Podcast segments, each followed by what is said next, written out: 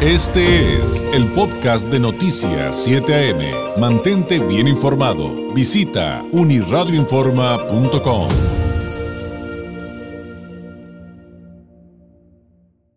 Es miércoles y por lo tanto es día de Migranálisis de Continente Móvil, un espacio donde convergen la migración y la comunicación con un enfoque científico, en esta ocasión con la doctora Lorena Mena Iturralde, directora y cofundadora de Continente Móvil, egresada del doctorado en Ciencias Sociales de El COLEF y candidata al Sistema Nacional de Investigadores. Es tutora de la maestría en Estudios de Migración Internacional, un posgrado en línea de El Colegio de la Frontera Norte. Ella ha participado además en proyectos de investigación sobre estos temas migratorios en nuestra región integrante del Colegio de Comunicólogos de Baja California y quien ejerció el periodismo, el periodismo durante una década. Lorena, ¿cómo estás? Qué gusto saludarte. Muy buenos días. Buenos días, David. Un gusto también saludarte y saludos a toda la audiencia. Hoy, hoy vamos a hablar de los extranjeros que residen en nuestro país. Lorena, platícanos. Sí, en este análisis, David, hablaremos sobre los migrantes internacionales en México, es decir, aquellas personas que nacieron en el extranjero y que residen en territorio mexicano. Y como punto de partida hay que mencionar que los datos históricos del INEGI muestran que a partir del censo de 1990 la población extranjera ha venido creciendo paulatinamente en el país. Según las estadísticas de ese año, las personas nacidas en otro país que residían en México eran apenas 340 mil personas. Esto es el 0.4% del total de población censada en ese año pero entre 2000 y 2010 la cifra de extranjeros registró su mayor auge, casi se duplicó, pasando de 519.601 personas en 2000 a 968.147 en el 2010 y continuando su tendencia al alza. Mientras que, según el último censo realizado en 2020, la cifra de nacidos en otro país llegó ya a 1.168.378 personas, lo que equivale al 0.92% de la población total de México o redondeándolo David, apenas son el 1% de toda la población del país. Es un porcentaje pequeñito en comparación con países donde la inmigración es muchísimo más fuerte. Por ejemplo, tenemos el caso de los Estados Unidos, donde el porcentaje de inmigrantes alcanza el 15%. En México es apenas el 1%. Los principales países de origen, para quienes nos siguen en video, tenemos una, una gráfica eh, que es parte del anuario de migración y remesas de BBVA, se destaca claramente que del total de extranjeros que residen en México, más de 751 mil son nacidos en los Estados Unidos. Esto es el 64% de toda la población inmigrante. En segundo lugar, y muy por debajo, están aquellos que nacieron en Guatemala, que son 59.866 personas. Esto es el 5% de la población extranjera. Y en tercer lugar tenemos a los nacidos en Venezuela, un país que hay que decir, David, hasta el censo del 2010, eh, los venezolanos ocupaban el séptimo lugar numéricamente hablando en México, pero ahora en el censo de 2020 representan el 4.8% de los extranjeros con más de 56 mil personas, lo que los ubica en el tercer puesto. Y le siguen en importancia a las personas nacidas en Colombia, en Honduras, en Cuba, España, El Salvador, Argentina y Canadá, por citar los principales países. Nótese además que España es el único país europeo que se encuentra en este top 10. Y si analizamos los datos por regiones, tenemos que actualmente, después de Norteamérica, con Estados Unidos a la cabeza, los inmigrantes originarios de Sudamérica se ubican en segundo lugar en México, con poco más de 148 mil personas en su conjunto. Y luego están aquellos de Centroamérica con 123 mil 565. Son más o menos algunos datos generales de cómo está distribuida la población eh, extranjera en México, David. Oye, esos datos están súper interesantes, aunque en alguna ocasión tal vez tengamos la oportunidad de platicar, Lorena, de cuáles son las razones por las cuales eh, se dan estas cifras. Es decir, em, me puedo imaginar que son distintas las causas que llevan a un venezolano, a un hondureño, a un salvadoreño a llegar a nuestro país respecto a las razones que tiene, por ejemplo, un norteamericano, que en algunos casos tal vez coinciden en algunos temas, pero sí veo que pudiera haber ahí una brecha en, en las causas, ¿no? Así es, David. Las causas son distintas según los lugares de origen de las personas eh, extranjeras que están asentadas. Hay, hay diferentes, motivos, como bien indicas. En algunos tiene que ver más la cercanía geográfica, en otros causas más de tipo económico, eh, redes familiares. Bueno, hay toda una serie de factores que, como bien dices, lo podemos eh, revisar ¿no? en, en, otro migranálisis con más detalle, porque ha habido cambios también eh, en cuanto a las dinámicas migratorias en, en, los últimos años. Sí, sin duda, estaría interesante. Ahora, eh, en, este tema que estamos tratando el día de hoy de los extranjeros y residentes en México, eh, digo, lo que, lo que platicaste al principio del boom, de cómo son cada vez más los eh, migrantes desplazados que recibimos en territorio mexicano, pues es, es, algo que evidentemente tendrían que tener claras las autoridades, eh, porque no se va a detener, evidentemente todos los expertos, y creo que tú también nos los has comentado, Lorena, va a seguir en crecimiento y las políticas públicas se tienen que adaptar a eso, ¿no? A una realidad que además es imparable. Así es, este, tenemos en estos en estos eh, grupos de personas extranjeras, pues personas como decimos de distintas causas, hay desplazados, personas migrantes de que tienen migraciones de manera más eh, preparada, más eh, voluntaria y para cada uno de ellos pues se requieren distintos tipos de políticas de atención, también por las características sociodemográficas que tiene cada una de estas personas. Y un poco para hablar de ello, eh, comentarte que en los datos del censo tenemos que la proporción por sexo es casi similar en los extranjeros que están asentados en México. Un poquito más de la mitad de todos los nacidos afuera son hombres, aunque ya si analizamos por nacionalidades, más del 50% de las personas originarias de Guatemala, de Venezuela, Colombia y Honduras son en cambio mujeres. En cuanto a las edades, tenemos que el 56.4% de todos los nacidos en el extranjero que viven en México se ubican en el rango de 15 a 64 años. Esto es, estamos hablando de personas que se encuentran en edades productivas en buena parte. Sin embargo, al revisar por países tenemos ciertas particularidades. En aquellos nacidos en los Estados Unidos se observa que la edad promedio es de 18 años. Hay una importante cantidad de jóvenes y menores de edad nacidos en Estados Unidos, en México, mientras que en el resto de nacionalidades las edades promedio están por encima de los 30 años.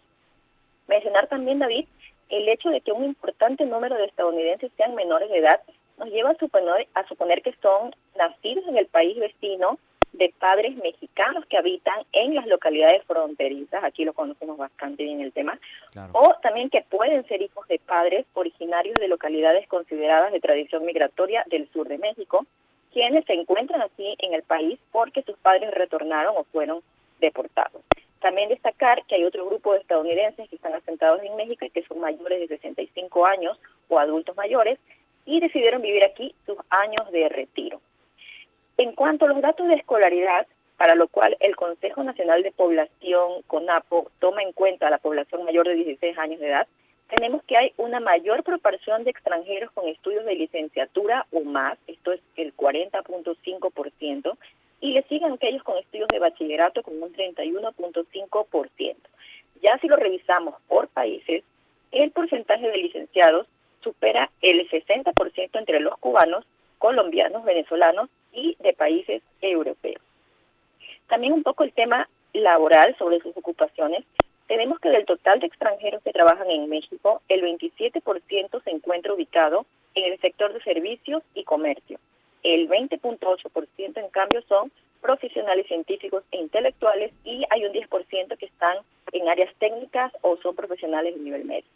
También destaca que el 67% de inmigrantes nacidos en otro país que trabaja en México lo hace como empleado o obrero eh, y también que el 21% lo hace como trabajador por su cuenta. Y otro dato adicional es que el 48.8% de los extranjeros que viven en México se han naturalizado o han obtenido la nacionalidad mexicana. Esto es menos de un poquito menos de la mitad del total de extranjeros aquí viviendo, David.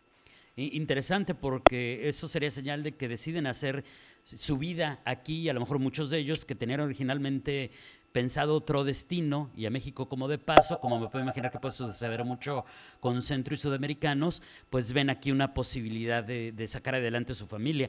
Ahora, eh, eh, eh, nos, compartiste otra, otra, otra gráfica, perdón, respecto a... Mm, en qué entidades, en qué estados de nuestra República Mexicana se concentran eh, estos grupos, ¿no?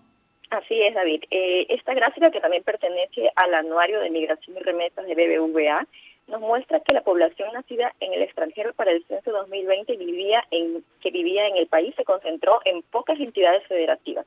Destacan allí, como se ve en la gráfica, Baja California, y Ciudad de México con más de 100.000 personas extranjeras cada una. Por el contrario, estados como Tlaxcala, Tabasco, Campeche, Colima y Baja California Sur tienen el menor volumen de extranjeros, esto es, menos de 10.000 personas cada una de estas entidades. Si revisamos por país de nacimiento, tenemos que la mayoría de estadounidenses están asentados en Baja California, en Chihuahua y en Jalisco. En cuanto a los otros países de origen, Chiapas es el principal estado donde viven los nacidos en Guatemala, Honduras y El Salvador y esto se explica en parte por la cercanía geográfica con ese estado. Por su parte, la Ciudad de México, Estado de México y Quintana Roo son importantes entidades de destino de muchos de los migrantes nacidos en Venezuela, Colombia y Cuba, donde básicamente pues se han establecido en muy eh, buena parte, han, han hecho ahí sus vidas, David. Oye, y, pues te tengo que preguntar eh, algún dato adicional respecto a lo de Baja California, porque de entrada ya nos diste un dato buenísimo, porque es increíble que, tengamos mucho más población extranjera residente que algo tan grande como la Ciudad de México. Así es, Baja California es el estado con más extranjeros, con casi 143 mil asentados aquí en el estado. Es prácticamente el principal polo de atracción de migrantes internacionales, como bien dices, por encima de Ciudad de México y también de Chihuahua.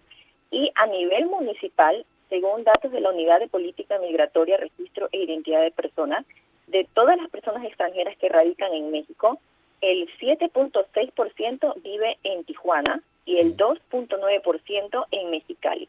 En estos dos municipios de Baja California residen prácticamente uno de cada diez personas extranjeras que habitan en la República, para darnos la idea. Solo en Tijuana hay más de 90 mil extranjeros. Otro dato interesante es que se ha identificado en Baja California, según el censo 2020, que residen personas extranjeras de por lo menos 108 países, David. Más del 87% son estadounidenses, por supuesto, pero el resto son de más de 100 países.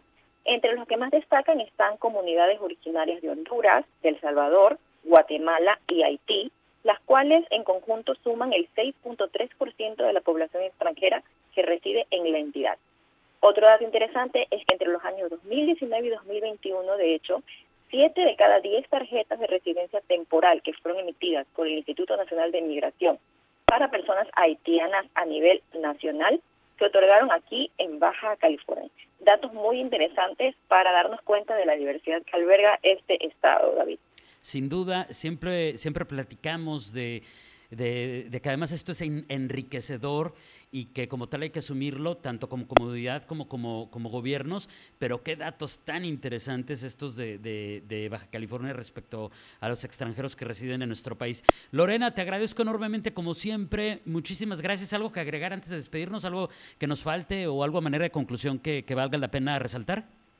Sí, bueno, resaltar la diversidad que, que tiene México en cuanto a comunidad extranjera. Eh, si bien la estadounidense sigue siendo pues la gran mayoría, eh, tenemos estas otras nacionalidades que cada vez ven a México como lugar de destino y es interesante pues tenerlo en cuenta para establecer políticas públicas que puedan atender a las personas según sus eh, orígenes y características sociodemográficas. Así que interesante seguir abordándolo, David, y ya, ya veremos más acerca del tema. Sí, que esto veo que como muchos de los temas que tratamos en los migranálisis se desdobla a muchas aristas, todas ellas sin duda sumamente interesantes, pero sobre todo importantes. Gracias Lorena, un abrazo.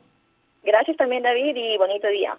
Gracias. Es la doctora Lorena Mena Iturralde, directora y cofundadora de Continente Móvil, con el Migranálisis de este miércoles, hoy hablando de los extranjeros residentes en México, una minoría diversa y con datos tan interesantes como que Baja California es el estado con más extranjeros del país. Tijuana en número uno con eh, alrededor de 90 mil más o menos, entre otros datos eh, valiosísimos, interesantísimos que nos compartió el día de hoy.